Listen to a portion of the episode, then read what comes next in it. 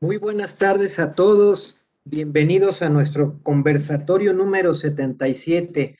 En, en esta ocasión quiero presentarles al maestro Alejandro Calderón Aguilera. El maestro Aguilera es licenciado en Derecho por la Universidad Nacional Autónoma de México. Tiene un diploma de estudios avanzados en posgrado de Derecho Tributario en Salamanca, España, doctorando en la Universidad de Salamanca, España programa de Derecho Tributario de la Universidad Panamericana aquí en México. Fue el primer abogado certificado en precios de transferencia. Es profesor en las maestrías de tributación internacional de la Universidad Panamericana y de, y de la Universidad Iberoamericana en México y diplomados del Colegio de Contadores Públicos de Guadalajara. Es profesor representante en el Observatorio Iberoamericano de Tributación Internacional, consejero de IFA, miembro del Comité Directivo de la Asociación Nacional de Especialistas Fiscales y académico, eh, etcétera. ¿Qué les puedo decir del maestro Calderón? Es una eminencia en el tema fiscal y le damos la bienvenida a este conversatorio. Maestro, muchas gracias por su presencia. Al contrario, muchas gracias por la invitación a ti y al, público que nos escucha. Muy agradecido. Muchas gracias, maestro. Pues le cedo la palabra. Gracias, gracias, Humberto, muy amable. Bueno, miren, este, pues la idea de este tema de hablar de asistencia técnica en pagos que se realizan en empresas mexicanas y los centramos a pagos a empresas eh, residentes fiscales en Estados Unidos de América, pero el tema es más expansivo, no nada más es para, para pagos que se hacen a Estados Unidos de América, sino puede ser otras jurisdicciones.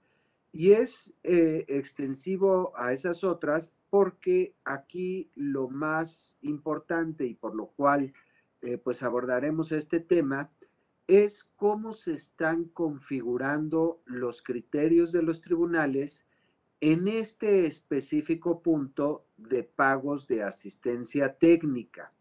Pero mm, eh, incluso eh, el ámbito de aplicación de esta, de esta plática pues puede ir más allá, porque estaremos hablando o trataré de transmitirles a ustedes las construcciones teóricas que está llevando a cabo, en especial la Sala Superior del Tribunal de Justicia Administrativa, del Tribunal Federal de Justicia Administrativa sobre este tema, ¿no? Entonces, nuestro tema en realidad es de interpretación y aplicación de tratados para evitar la doble imposición en un tema o a partir de un tema específico que es el pago de asistencia técnica a empresas eh, residentes en Estados Unidos. Y ahorita pues vamos a plantear en dónde estamos, cuál es la situación o, las condiciones que estamos viviendo actualmente. Primero, eh, vamos a situarnos en nuestra legislación local, en la ley del impuesto sobre la renta, el título quinto, en especial el artículo 167 de la ley del impuesto sobre la renta, dentro de ese título quinto, que regula ingresos de residentes en el extranjero sin establecimiento permanente en México por fuente de riqueza ubicada en México.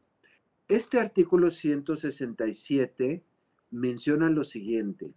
Dice, tratándose de ingresos por regalías, es un concepto de ingresos, las regalías, coma, por asistencia técnica, que ese es otro concepto de ingresos, o por publicidad, otro concepto de ingresos, se considerará que la fuente de riqueza se encuentra en territorio nacional cuando los bienes o derechos por los cuales se pagan las regalías o la asistencia técnica se aprovechan en México o cuando se paguen las regalías, la asistencia técnica o la publicidad por un residente en territorio nacional o por un residente en el extranjero con establecimiento permanente en el país. Entonces, tenemos dos criterios de fuente de riqueza situada en México que van a originar que México tenga potestad tributaria para grabar ese ingreso del residente en el extranjero. Y en el caso concreto de asistencia técnica, que en este artículo está regulado junto a regalías y junto a publicidad, pero que son cosas distintas, como vamos a ver más adelante, pues hay dos criterios. Cuando se aproveche en México esa asistencia técnica o ese pago de regalías. Entonces, de asistencia técnica, si yo empresa mexicana hago un pago y por ese pago lo aprovecho en México, pues habrá fuente de riqueza en México. ¿Qué es aprovechar la asistencia técnica aquí en México? Pues seguramente es que el servicio que involucra la asistencia técnica tiene que ver con un desarrollo o con una actividad empresarial que la empresa mexicana está llevando en México o está realizando desde México. Porque puede ser una empresa mexicana con un establecimiento permanente en Singapur y que esta asistencia técnica esté relacionada con ese establecimiento permanente, en cuyo caso no se estaría aprovechando en México, sino en el establecimiento permanente de Singapur.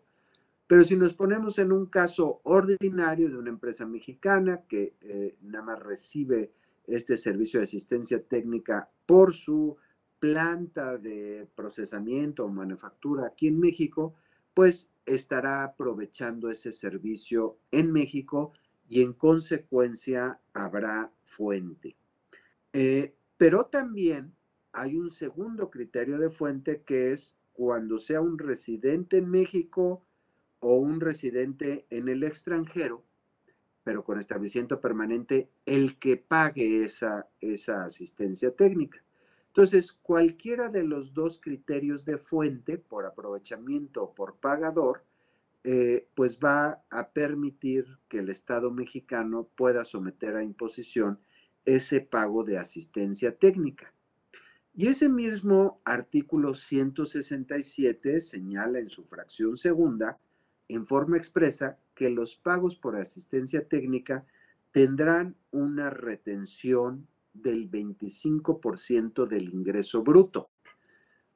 Y esto significa pues una tasa de retención bastante elevada, porque a la hora que hablamos de ingreso bruto, es decir, que no se le reduce nada, que es sobre el, total de la contraprestación que voy a pagar, pues involucra que eh, la empresa norteamericana pues eh, debe de tener un margen alto eh, de utilidades en esta prestación de servicios, pero digamos, si tiene un margen mesurado, pues el impuesto que pague aquí en México le resultará bastante alto, es decir, el 25% bruto, pues mm, equivale a, digamos, pues depende de la condición de cada empresa, pero pues si ustedes dijeran, oye, pues tengo un gasto del 50% por cada peso que obtengo, eso sería 50% de utilidad Mm, por el 30%, que es la tasa, serían 15 pesos de impuestos sobre la renta por cada 100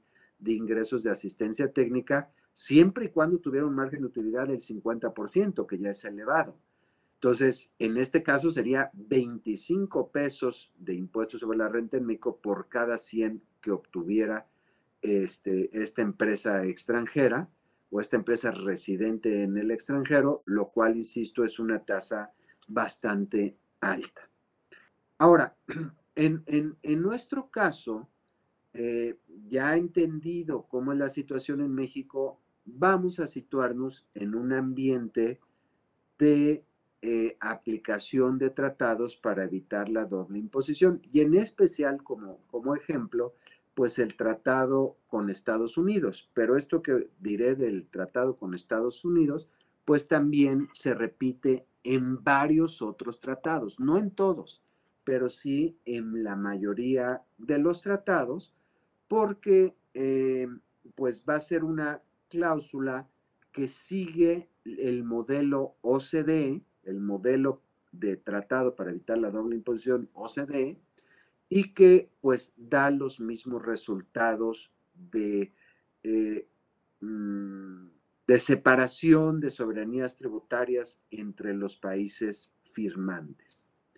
Déjenme adelantar también un poquito que todavía en términos de la ley mexicana, el otro elemento que existe es el artículo 175 de la ley del impuesto sobre la renta, que tiene una aseveración y una definición que va a empezar a jugar eh, importancia en nuestra, en nuestra plática. Y es ese artículo 175, fracción sexta, que fue incorporado, si no mal recuerdo, en 2010, en donde dice, para efectos de este título, o sea, el título 5, se consideran ingresos por, y la fracción quinta dice actividades empresariales, los ingresos derivados de las actividades a que se refiere el artículo 16 del Código Fiscal de la Federación. Punto y seguido. No se considerarán incluidos los ingresos a que se refieren los artículos 153 a 173 de esta ley. Al excluir esta parte, está diciendo todos los artículos que están del 153 al 173 que se refieren a determinadas clases de renta o de ingresos, menciona este 175, no se considerarán que son actividades empresariales. No obstante, que pudieran caer en el artículo 16 eh, del Código Fiscal de la Federación y que regula lo que se considera actividades empresariales. Bueno, ese es, ese es el marco general eh, aquí, digamos, de legislación local. Pero ¿qué pasa ya en un marco de operaciones internacionales en los que tenemos la aplicación de los tratados para evitar la doble imposición? Voy a empezar por el problema y luego regresaré al instrumento jurídico que es el tratado. El problema es que eh, ya existen precedentes reiterados de la Sala Superior del Tribunal Federal de Justicia Administrativa en la que señalan que la asistencia técnica no es un beneficio empresarial para efectos del convenio entre el gobierno de los Estados Unidos mexicanos y el gobierno de los Estados Unidos de América para evitar la doble imposición e impedir la evasión fiscal en materia de impuestos sobre la renta. Los precedentes ya se han ido acumulando desde hace algunos años, pero eran precedentes aislados y eran de pues la primera sección de la sala superior eh, de, este tribunal, del tribunal fiscal, por su historia, así, así le llamamos, pero, insisto, se han ido acumulando al grado tal, pues que no tarda en volverse ya jurisprudencia eh, estos criterios.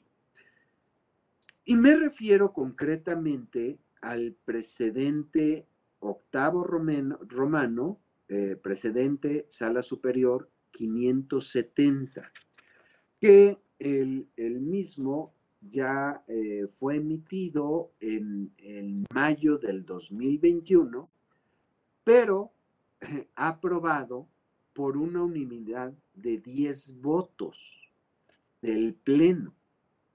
Entonces, esto quiere decir que las posibilidades de cambiar estos criterios, pues sí existen, pero se ven difíciles. Y habrá que ver qué es lo que está pasando en este terreno de considerar que la asistencia técnica no es beneficio empresarial para efectos del tratado con Estados Unidos, pero insisto, puede ser con el tratado con Alemania, con Bélgica, con Luxemburgo, con España, es decir, con muchos otros, salvo aquellos que se han negociado siguiendo más un modelo ONU, que generalmente será cuando no estemos frente a un país OCDE, que puede ser Colombia, Brasil, Chile, cosas por el estilo, en donde habría variación en los resultados dependiendo de cada, de cada convenio. Ahora, insisto, en eh, ¿cuál es el problema? Pues este criterio que está fijando la sala superior. Y uno se pregunta cómo se están creando estos problemas. Porque también el cómo se están creando estos problemas es de llamar la atención. Les puedo decir que en el día a día de revisiones con el área de grandes contribuyentes del SAT, ellos no mantienen un criterio como el que señala la sala superior. No lo mantienen hasta ahora. Y pueden ver que una empresa gran contribuyente hace pagos de asistencia técnica sin retención alguna y no lo objetan, no, no, no consideran que la empresa dejó de retener impuestos sobre la renta. Entonces tienen una interpretación de la ley nacional y del tratado que parece distinta a la que otras áreas dentro del SAT seguramente sostienen y debe ser pues la Administración de General de Fiscalización, la GAF, la Administración de Fiscalización, porque pues alguien más debe sostener un, un, criterio de que sí procede la retención, tan es así pues que ha llegado a juicios y se han resuelto, vamos a decir, en favor seguramente de la observación del SAT. Pero entonces me llama la atención, y ese es otro problema, que seguramente dentro del SAT hay criterios dispares en cómo debe ser la interpretación y aplicación de los convenios. Ojalá que el SAT internamente, pues, llegara a, hacer un criterio homogéneo y sobre todo también que lo publique. Eh, estemos de acuerdo o no, pero las publicaciones que hace el SAT de sus criterios internos o bien de prácticas indebidas, pues son orientadoras para saber qué va a hacer el SAT ante una situación determinada y pues el, el, contribuyente, generalmente cliente nuestro, que hacemos las veces de, de asesor, pues que tome la decisión que quiera, ¿no? Sea decirle, eh, fíjate que este, pues sabemos que el SAT tiene esta posición, entonces si tienes una revisión seguro te va a objetar, pero pues yo opino que en una perspectiva de juicio debes ganar el juicio. Bueno, pero el cliente sabe que va a tener una perspectiva de juicio ante una fiscalización y que el criterio del SAT es diverso. Actualmente yo no podría asegurar que el criterio del SAT es el que sostienen estas tesis, pero sí podría asegurar que algunas partes del SAT mantienen estas y en el otro sentido que algunas otras partes no mantienen este criterio. ¿Cuál, cuál es el, criterio? Dice la tesis de la sala superior. Beneficios empresariales. Su concepto para los efectos del artículo 7 del convenio entre el gobierno de los Estados Unidos mexicanos y el gobierno de los Estados Unidos de América para evitar la doble imposición e impedir la evasión fiscal en materia de impuesto sobre la renta. Y empieza haciendo el desarrollo de, este precedente eh, con ciertas afirmaciones que vamos a ir desglosando. Dice, el tratado entre el gobierno de los Estados Unidos mexicanos y el de los Estados Unidos de América para evitar la doble imposición impedir la evasión fiscal en materia de impuestos sobre la renta, se celebró de conformidad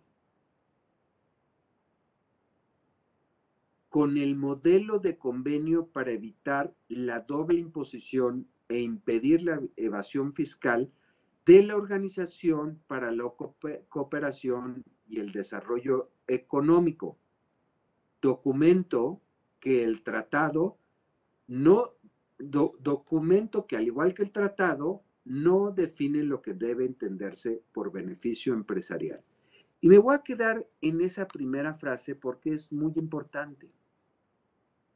El reconocimiento de que este tratado con Estados Unidos se haya celebrado siguiendo de conformidad con el modelo OCDE tiene bastantes implicaciones.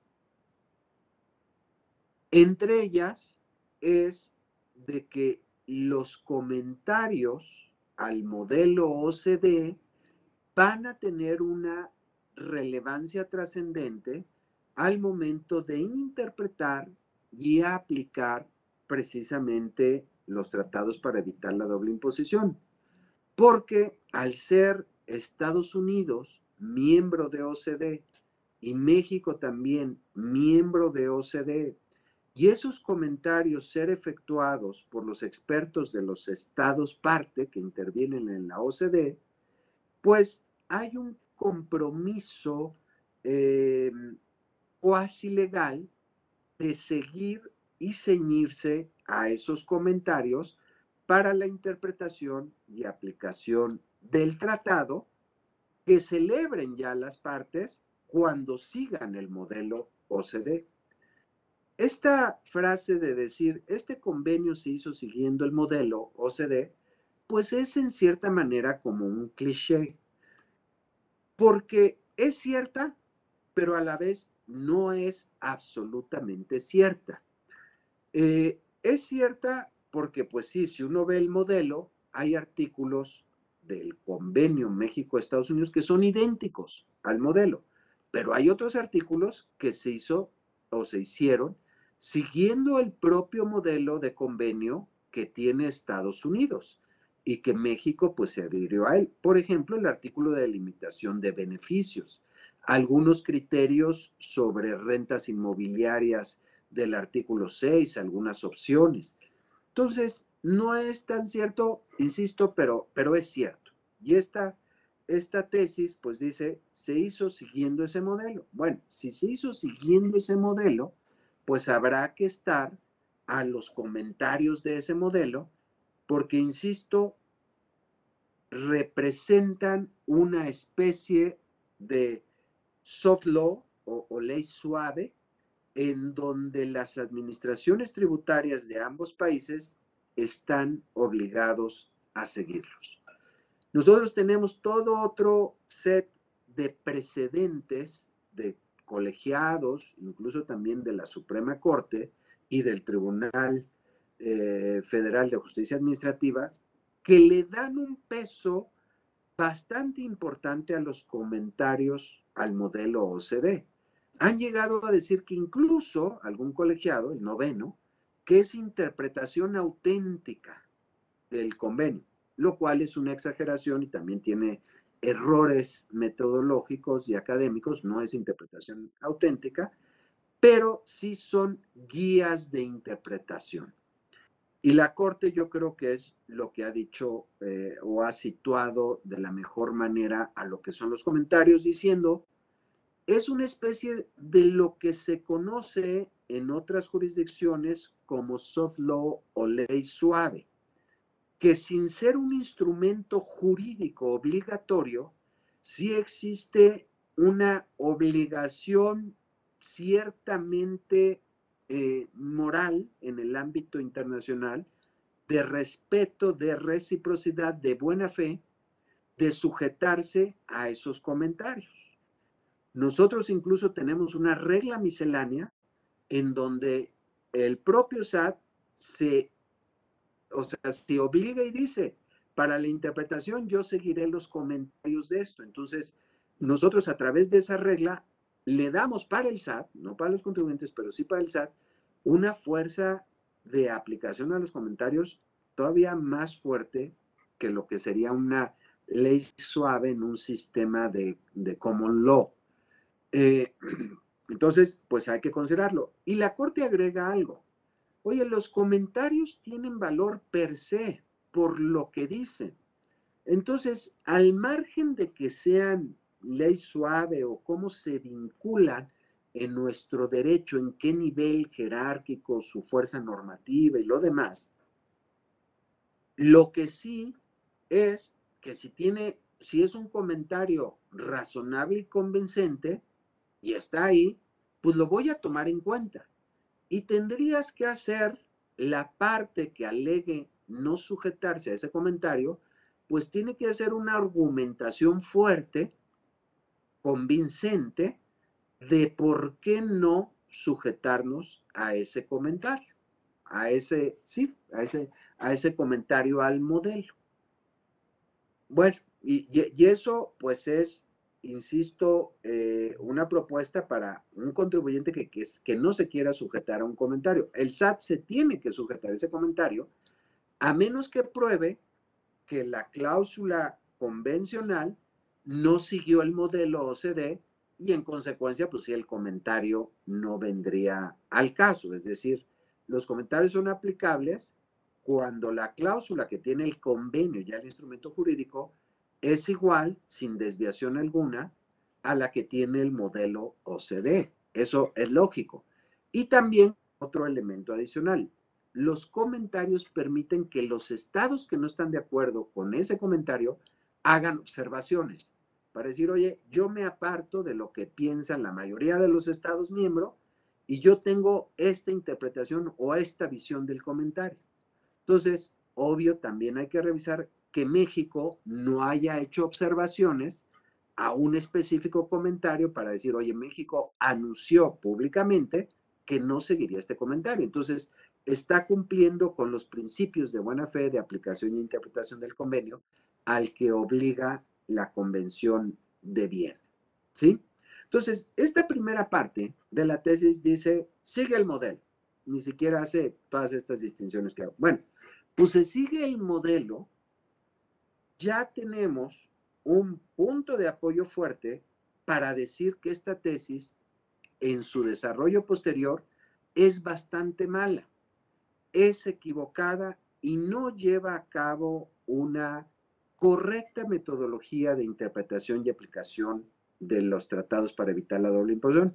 Y eso es lo grave, porque a la hora que estamos tocando la metodología para interpretar los tratados, pues no importa que estemos hablando de asistencia técnica, ganancia de capital, otras rentas, salarios, este, opciones de acciones, de cualquier interés, de lo que estemos hablando, si la metodología no la sigue correctamente nuestros tribunales, van a estar llegando a resultados interpretativos de aplicación del convenio equivocadas, que estarían violando la propia eh, el propio tratado en su correcta interpretación.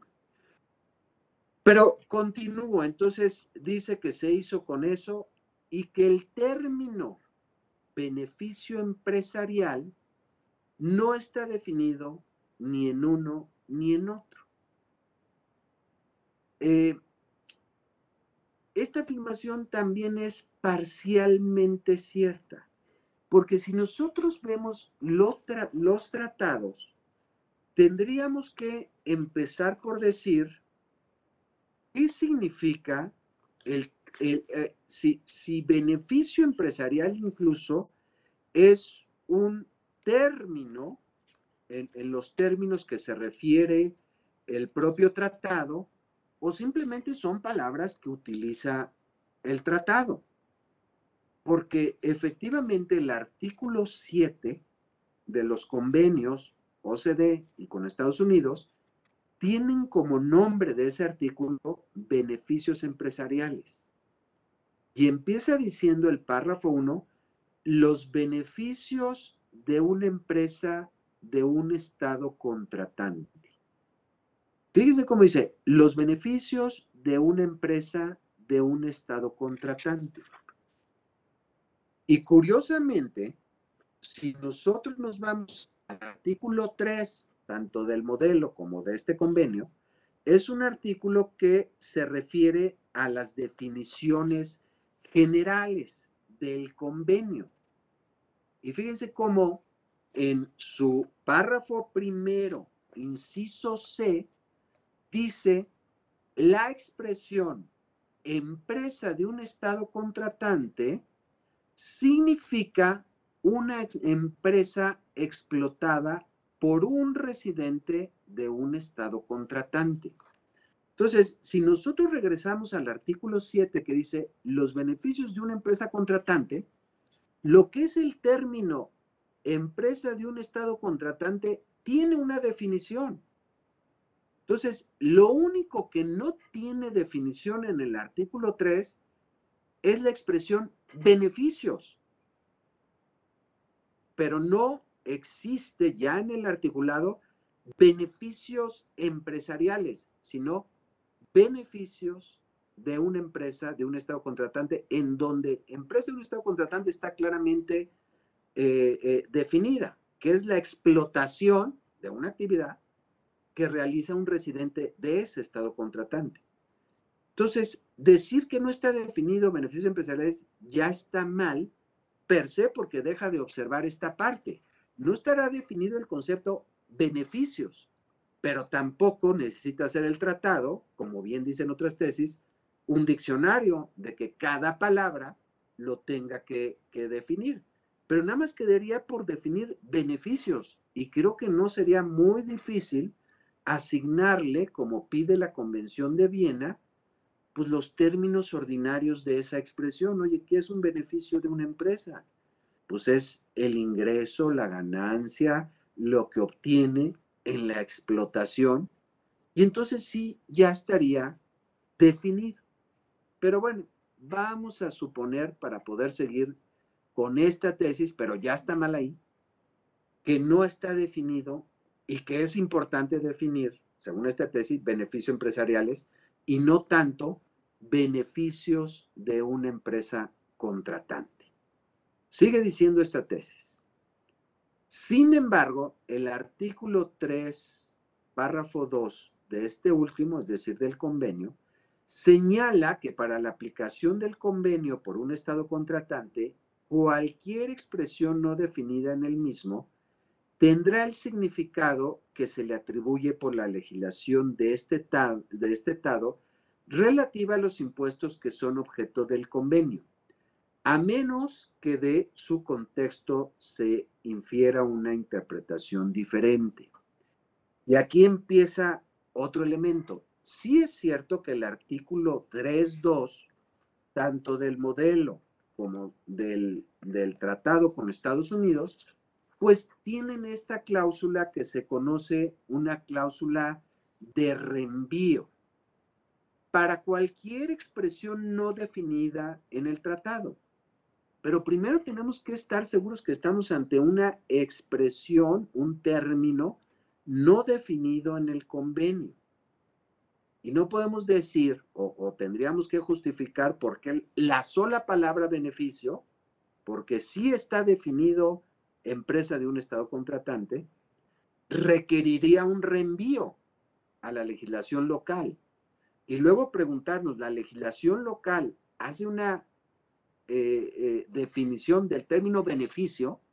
No del término actividad empresarial, que ese sí está en el 175, eh, fracción quinta de la ley del impuesto sobre la renta. No, no es ese el término. No es lo mismo beneficio que actividad empresarial. Ese es, ese es otro error que pues están brincando esta tesis, ¿no? Está pasando por alto, o sea, está haciendo conclusiones basadas en afirmaciones parcialmente ciertas, pero que están llevando un error tras otro, ¿no? Porque el primer error, si está eh, con base en los comentarios, este, este tratado, pues ¿por qué no se acudió a los comentarios para averiguar qué es el concepto de beneficio empresarial o beneficio de una empresa de un Estado contratante de acuerdo con los comentarios. No se dice nada de los comentarios en esta tesis y, adelanto, se dejan de observar porque los comentarios claramente establecen que este ingreso, este beneficio, que le dan el carácter de beneficio a cualquier renta o cualquier concepto de renta que obtenga un contribuyente, eso es beneficio en los términos del convenio, entonces ya quedaría descartado, podríamos leerlo, los ingresos de una, de una empresa, eh, de un Estado contratante, y ya con eso estaríamos dando la definición de beneficio empresarial, dejan de observar sus comentarios, pero luego se van a este cláusula reenvío y de la cláusula reenvío tratan de igualar beneficio con actividad empresarial, lo cual nuevamente está mal. Y también dejan de, considerar que la cláusula de reenvío condiciona el reenvío a que la interpretación y aplicación del convenio no requiera una interpretación diferente. ¿Y cómo voy a saber si se requiere una interpretación diferente? Pues precisamente analizando en todo su contexto el convenio, los comentarios al modelo OCDE y también diría aquí los propios comentarios del Tesoro que, eh, de acuerdo con su legislación interna, está obligado a presentar al Senado norteamericano cada vez que firma un convenio para evitar la doble imposición, para descubrir la intención de las partes en ese convenio. Porque acuérdense, si bien es ley, pero el origen de los tratados pues es una cláusula convencional. Esto quiere decir que se ponen de acuerdo las partes y si bien puede haber diferencias menores en la aplicación de una cláusula, en principio, pues nos ponemos de acuerdo quién va a grabar qué y en dónde se va a grabar cada cosa de rentas, de beneficios o de conceptos específicos de rentas. Entonces, si las partes dicen, oye, por este ingreso que obtenga un residente mío, solo lo voy a grabar yo aquí en México, bueno, el otro estado, en aplicación de la cláusula, tiene que dejar de grabar en su, en su estado fuente. Bueno, pues e, e, eso, es lo, eso es lo que tenemos. Aquí entonces se olvidan, porque no hacen ningún comentario de que el convenio pudiera necesitar o que existe un contexto del convenio en donde se infiera una interpretación diferente del concepto beneficio empresarial. Entonces, insisto, dice verdades a medias, pero las brinca y llega a conclusiones. Y esta es, empieza ahí la, la parte de la conclusión. Dice, de este modo, para determinar qué debe entenderse por beneficio empresarial, debe acudirse a la definición de actividades empresariales que prevé el artículo 16 del Código Fiscal de la Federación y a lo dispuesto por el artículo 75 del Código de Comercio por remisión expresa de aquel a las leyes federales para definir lo que es una actividad comercial. Entonces, este brinco de entre beneficio empresarial y actividad empresarial, pues simplemente lo da sin justificación y nuevamente equivocado. No es lo mismo beneficio empresarial que referirte a cuáles considera la ley nacional actividades empresariales. Aun y cuando veremos más adelante que va a resultar intrascendente eso, pero la manera de construir la tesis y la opinión, insisto, es lo preocupante en este caso y en otros casos que sigan construyendo así. O sea, la metodología es verdaderamente eh, pues equivocada. Y luego de, de, decir, vamos al artículo 16 y del 16 al 75, es un punto y seguido y dice, sin embargo, aun cuando de conformidad con las normas referidas, parecería que para el sistema impositivo mexicano, la actividad empresarial abarca toda la actividad lícita que se, de que se puede obtener un ingreso, no puede considerarse que el ingreso proveniente de todas las actividades deba considerarse automáticamente beneficio empresarial para efectos del convenio. Entonces, vean otra vez, o sea, otro regreso con un argumento circular. Me dice, yo voy al artículo 16 y al 75 y pues como son actividades que involucran actos de comercio, pues bastaría que yo le estuviera pagando a una persona moral residente en Estados Unidos para decir, por el carácter subjetivo de la persona moral, que está realizando un acto de comercio. Y que por lo tanto el ingreso que le pago pues deriva de una actividad empresarial y por lo tanto es un beneficio de una empresa de un estado contratante. Entonces, ahí la conclusión sería, oye, pues sí, la asistencia técnica es entonces beneficio empresarial. Pero ya después de que hace todo ese círculo, dice, ah, pero no puedo meter todos los ingresos en ese concepto de beneficio empresarial. Y la pregunta es, pues entonces, ¿cuáles no metes? ¿Cuáles son los que dejas afuera o cómo haces la distinción entre cuáles sí y cuáles no? Y entonces sigue diciendo, pues este, o sea, el convenio, a lo largo de su articulado regula los diversos ingresos que se pueden obtener, lo cual es cierto, señalando en cada caso el tratamiento que deban tener, lo cual también es cierto, siendo los beneficios empresariales solo uno de los múltiples conceptos. Bueno, ahí es parcialmente cierto, porque beneficio empresarial no es solo uno de los múltiples conceptos, es el concepto absorbente de todos aquellos ingresos que no están expresamente mencionados en otros artículos. Por eso, el artículo de beneficios empresariales, o sea, el artículo 7, fíjense cómo dice en su, par, en su punto 6 y cómo utiliza la expresión.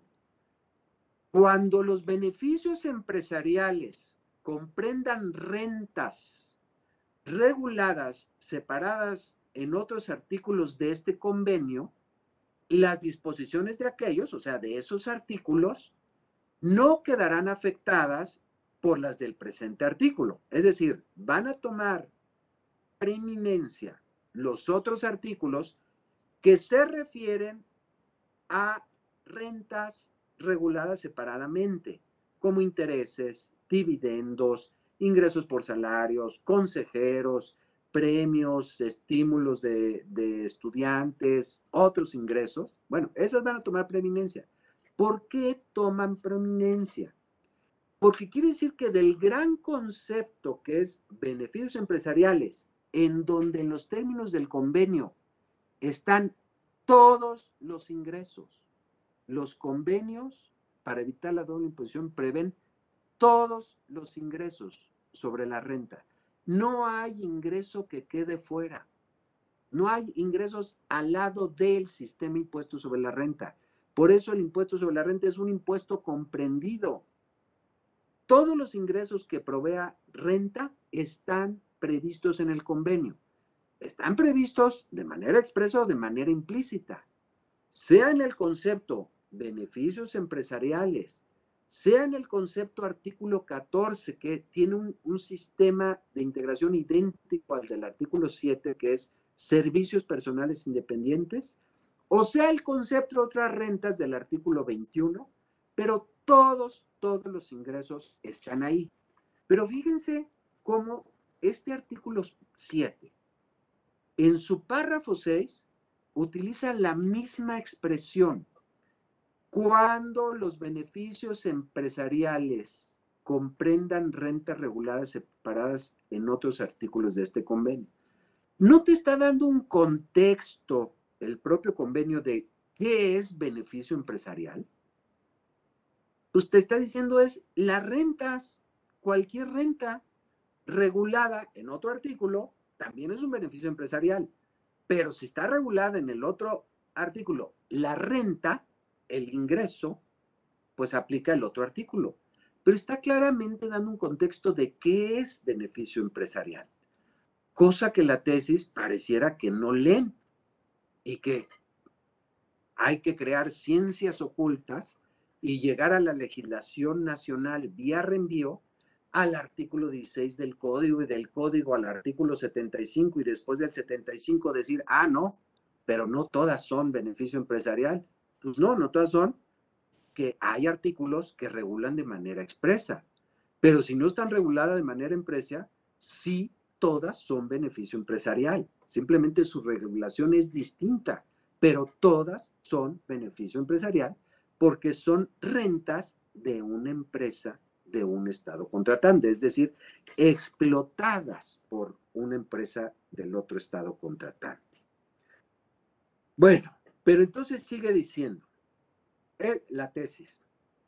Esto es, no puede concluirse que todo ingreso derivado de la realización de una actividad empresarial lícita pueda considerarse beneficio empresarial para efectos del tratado.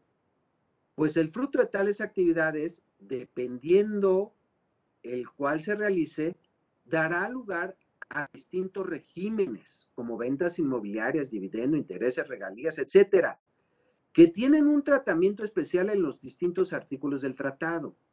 Nuevamente, en verdades a medias. Sí, o sea, empieza diciendo, no puede concluirse que todo ingreso derivado de la realización de una actividad empresarial lícita puede considerarse eh, beneficio empresarial. Pues a contrario, lo que dice es, sí, sí puede considerarse eso. Otra cosa es el tratamiento fiscal que se le va a dar a cada uno de los artículos. Eso es lo que dice el último párrafo. Cuando los beneficios empresariales estén en otro artículo, pero también son beneficios empresariales. Entonces, esto es otra mentira de que dejan de observar la mecánica y leer el tratado para después llegar a la conclusión. En vista de lo anterior y dado que el convenio define con mayor grado de claridad todos los conceptos de renta que regula, salvo el de beneficios empresariales, pues ya tienes un contexto. Beneficio empresarial es la renta de una empresa de un Estado contratante. Se puede afirmar que el artículo 7 de tal instrumento jurídico comprende a las rentas que derivadas de una actividad empresarial, ¿eh? ¿sí? No se encuentran incluidas en alguno de los otros artículos que se refieren a rentas especiales, lo cual es verdad. Sí, este artículo de beneficios incluye las rentas que derivan de una actividad empresarial, sí, porque es la explotación de una empresa y que no se encuentren reguladas en otro artículo específico, exacto, porque tendrían el... Pero eso no quiere decir la conclusión que sostiene, que en consecuencia la asistencia técnica no está en el artículo 7 o en el artículo 14 de los tratados. Pues precisamente si incluye a todas, salvo las que están reguladas, pues está entonces en el artículo 7 de del convenio. Entonces, no puede ser que la asistencia técnica la consideren fuera del artículo 7 o insisto, del artículo 14 eh, de los tratados, que son idénticos. Porque cuando se celebró el convenio México-Estados Unidos, la OCDE y el modelo OCDE todavía tenía diferencias entre actividades empresariales propiamente y actividades de carácter civil, que es el artículo 14, pero su forma de construcción es idéntica.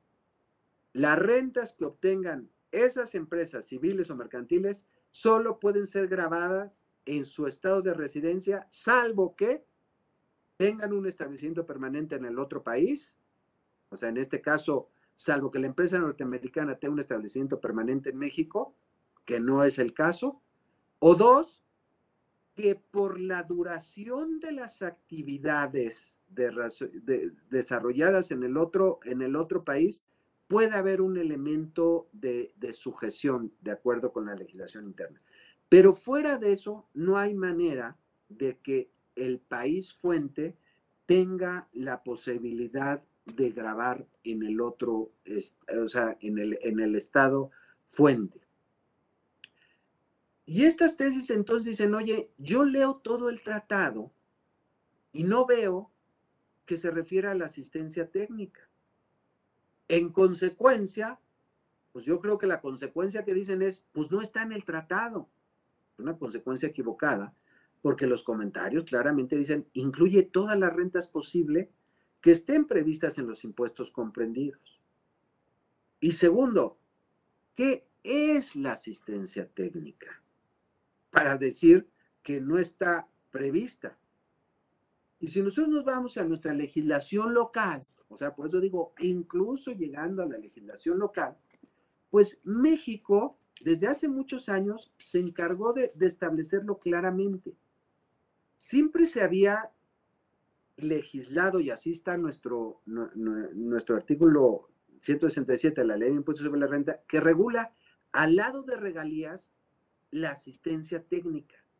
Y alguna vez tuvimos la ley para promover este, el desarrollo económico, ya no me acuerdo cómo se llamaba, pero que, que regulaba los pagos hacia el extranjero por regalías, por asistencia técnica o por know-how. Entonces, siempre eran conceptos que iban de la mano y así se ha quedado históricamente. Pero cuando México este, entra a OCDE y celebra convenios, pues claramente se encarga de establecer en, el artículo 15b una definición de regalías, que es una definición de regalías tipo OCDE, de la que había consenso en OCDE, y que tiene que ver con la explotación de intangibles, con derechos de autor o de propiedad intelectual. Todo eso, o secretos industriales, todo eso va a involucrar el concepto regalías. Pero se encarga este artículo 15b de decir claramente, los pagos por concepto de asistencia técnica no se consideran como regalías. Entonces, claramente dice, asistencia técnica no es regalías. Entonces, si tú ves un, un tratado que los pagos de regalías, y que eso sí lo van a ver en el artículo 12 de los tratados, ahí los países fuente generalmente podrán grabar de manera limitada, generalmente un 10%, pero está claro que la asistencia técnica no es regalía, entonces no está en ese artículo 12. Pero nuevamente sigue la pregunta, entonces, ¿dónde está? Bueno, el 15b dice, se entenderá por asistencia técnica la prestación de un servicio personal independiente. Ah, pues tan sencillo como eso es toda prestación de servicios independientes es o puede llegar a ser asistencia técnica. Cuando recibe, o sea, entonces el género es prestación de servicios eh, independientes. Aquí dice personal, pero ese aspecto de personal, olvídenlo, porque en el artículo 175, el último párrafo, también dice que eh, los honorarios independientes son aplicables a personas morales. Entonces ya no tendrían el carácter de personal pueden ser empresariales. Entonces, simplemente servicios independientes es el género de la asistencia técnica. ¿Y qué nos da como rasgos específicos de la asistencia técnica? Sigue diciendo el 15b. No implican la transmisión de información confidencial relativa a experiencias industriales, comerciales o científicas. Ok. No implican know-how. Correcto, porque si implicaran know-how, se irían a regalías. Cuando hay un know-how, cuando hay algo ya preexistente que yo voy a dar en uso o explotación mediante la concesión de un derecho, que generalmente es temporal ese derecho, que generalmente es territorial y que tiene muchos elementos de confidencialidad. Eso es para distinguirlos claramente. Ahí me dice, no es. Bueno, si no es, pues entonces no es un rasgo distintivo de la asistencia técnica. Y lo único que me dice que sí es, es cuando existe la obligación del que presta el servicio con el que lo recibe, o sea, obligándose con el prestatario a la intervención en la aplicación de dichos conocimientos. Y sí, eso responde a el concepto internacional, digamos, de, asistencia técnica. ¿Qué involucra? Que hay un servicio técnico y que hay alguien que me asiste en, prestarme ese servicio técnico. Quiere decir que tiene una cierta especialidad y en consecuencia hace valer su especialidad para mis procesos generalmente industriales, comerciales o científicos. Me ayuda a... El ejemplo que siempre utilizo es, si yo soy una fábrica que hago tazas, tazas blancas, y veo que la taza sale con un color no blanco, sino amarilloso, todo. Digo, pues, ¿qué estará pasando? Le pregunto a un técnico que me asista, viene, revisa y me dice, ah, mira, ya descubrí. Lo que pasa es que tienes abierta esta ventana y el, el aire que es frío contamina, se mezcla y eso hace que la oxidación de este blanco que quieres, pues se reduzca y, y se vuelva medio amarillo. pero con que cierres la ventana, listo. Entonces, me asistió técnicamente. ¿Me transmitió su conocimiento? No. ¿Estuvo involucrado en un proceso industrial comercial? Sí. Me ayudó a resolver un problema. Y ya, resuelve el problema y salen blancas preciosas. Pero después puede ser que empiecen a salir con bolitas, ya blancas, muy bonitas, pero sale como espumeado el color. Entonces le tengo que volver a hablar y decir, oye, mira, ah, mejor, ah, mira, pues es que ahora lo que está pasando es que está faltando oxigenación, entonces métele oxígeno en el proceso.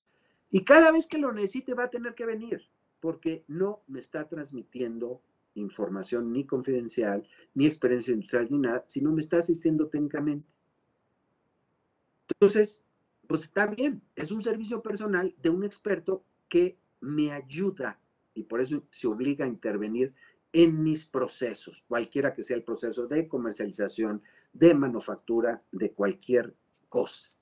Bueno, pues eh, eh, en estos términos, si ya me voy a un servicio personal independiente, cualquiera que sea, estoy en el artículo 7, y ustedes ven todos los comentarios, o en el artículo 14 para los tratados que se hicieron antes de la modificación 2003 de OCDE que integró el artículo 7 y 14 precisamente diciendo porque no hay diferencias, porque esta diferencia de comercial y civil es intrascendente y no lleva nada y nada más dificulta. Por eso unieron los dos artículos, pero se mantengan separados unidos, la conclusión es la misma. Entonces, efectivamente, no está en los otros artículos del convenio porque no quisieron regularlos por separado, la asistencia técnica, pero está previsto o en el artículo 7 o en el 14. Como nuestra ley habla de servicios independientes, pues yo defendería más el caso diciendo está en el 14. De cualquier manera, el resultado es el mismo. No debe haber retención en el pago del impuesto sobre la renta que haga una empresa mexicana por asistencia técnica a una empresa norteamericana residente fiscal en Estados Unidos, siempre y cuando pues compruebe que es residente en Estados Unidos o en el país de residencia para aplicar el tratado. Conclusión, entonces, ¿qué hacemos con estas tesis? Que se resuelve 10 votos a favor en la sala superior. Y siempre que estemos hablando de aplicación de tratados, tiene competencia originaria la sala superior, es decir, va a llegar ahí. Pues estamos en un problema. Tenemos que difundir los errores metodológicos de esta, de esta tesis, convencer para que haya un cambio de criterio y litigar, argumentar correctamente para llegar a los resultados deseados. Si por alguna causa no hubiera un resultado eh, adecuado en nuestra legislación local, no olvidar que también el propio tratado tiene sus medios de resolución de controversias, de disputas, que es el, lo que se conoce como el MAP o el, o, el Mutual Agreement Procedure, el procedimiento de acuerdo mutuo, para decirle a Estados Unidos, oye, ven a decirle y dejar claro con la Hacienda Mexicana que ustedes convinieron que la asistencia técnica no está sujeta a retención ni de México a Estados Unidos ni de Estados Unidos a México.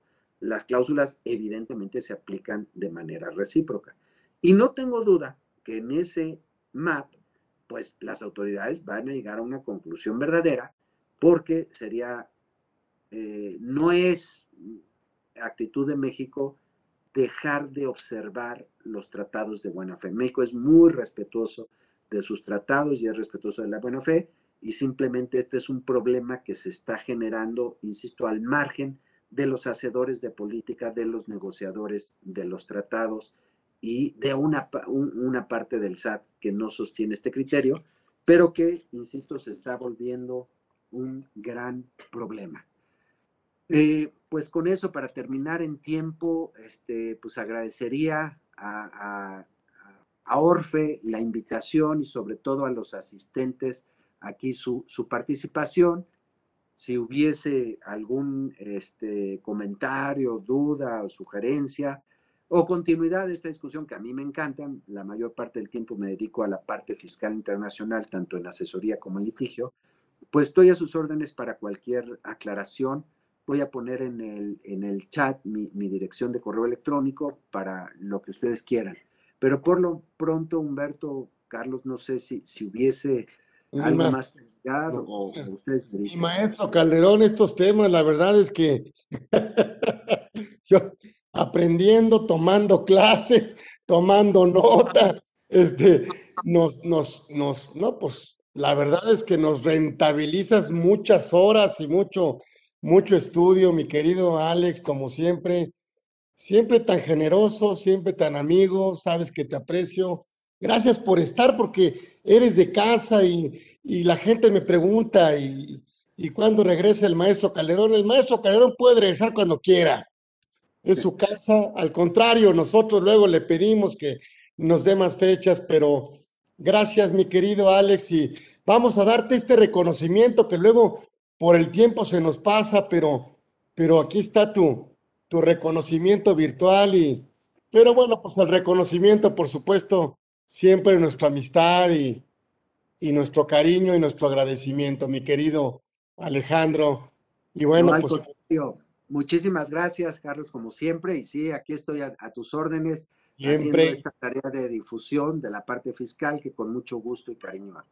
Siempre es un privilegio, es un honor contar con la presencia del maestro Calderón Aguilera, Alejandro Calderón Aguilera, el maestro Calderón, créanme, estuvo aquí con nosotros. Siempre es un privilegio y siempre, si él nos lo permite, siempre le haremos extensiva la invitación para que venga a hablar de lo que él quiera no viene de, invitado, viene de anfitrión porque esta comunidad, esta organización, por supuesto, pues este, es suya y él manda aquí y nosotros solamente somos un vehículo o un conducto para que él, por supuesto, pues nos enseñe, nos, nos, nos, bueno, pues la verdad nos entregue sus conocimientos y todo el tiempo que le dedica al estudio y no solo el estudio académico, sino a la parte profesional que también la vive y no la vive. Es lo primero que hace. Y eso es lo interesante que hace cuando, cuando escuchamos al maestro Calderón.